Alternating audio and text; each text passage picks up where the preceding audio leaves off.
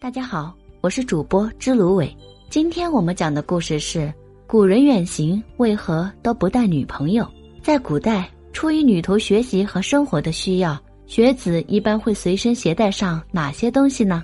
这里以战国时著名的辩论家苏秦的一次远游为例，来看看先秦时旅行的装备。《战国策·秦策一》，苏秦使将连横有这样的一条记录。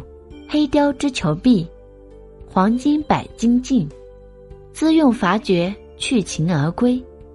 银藤女绝，复书弹陀。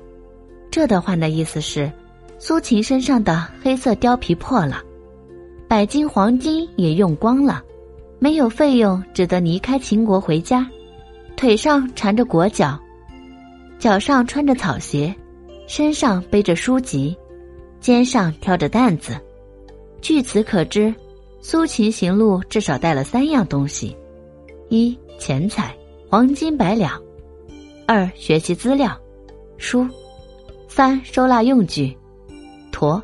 这三样东西是古代读书人远行的基本需要，在现代亦然。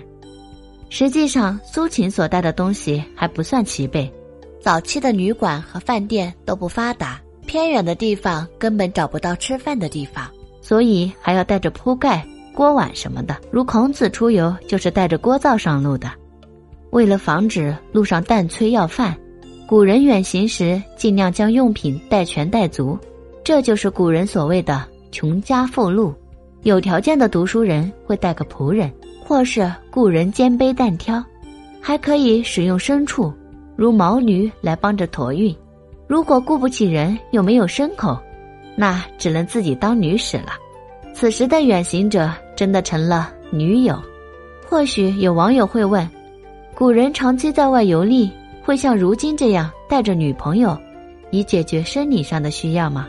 像皇帝、贵族或是权势人物，远行时可能带着性伙伴，一般人不可能，自己都顾不过来，哪还能想入非非？况且。古代是不提倡女性外出的，一般人就是带家中老婆也绝不会带上，因为古人不提倡远行，父母在不远行，有时必须远行，则由妻子在家侍奉公婆，所以妻子是绝不能随行的。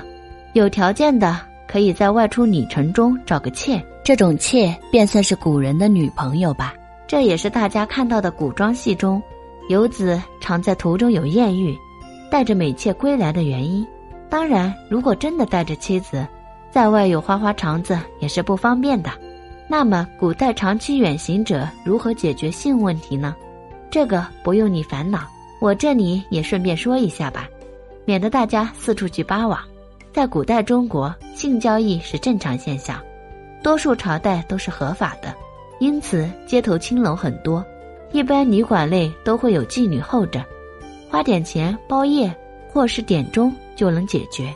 如位于泰山脚下的山东泰安，明朝时那里的娼妓业便特别发达，就是因为大家去那里旅游的多。而像杭州的西湖边、南京的夫子庙一带，在过去都是著名的红灯区。